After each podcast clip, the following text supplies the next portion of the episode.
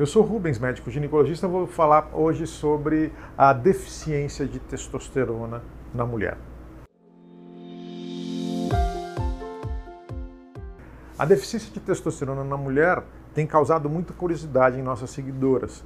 É, na verdade, porque elas pouco sabem sobre a testosterona e acreditam que seja um hormônio masculino, como é, e que mulher não teria esse tipo de hormônio. Não é verdade. A mulher tem testosterona e tem níveis de testosterona ideais para que ela possa uh, uh, ter padrões de vida também ideais. Né? A falta da testosterona pode levar a mulher a uma certa fadiga, a perda de massa muscular, a diminuição de libido.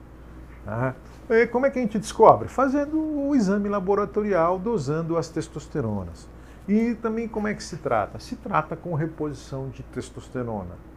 É, não confundir o tratamento com excesso de testosterona para ganho de massa muscular e prática esportiva.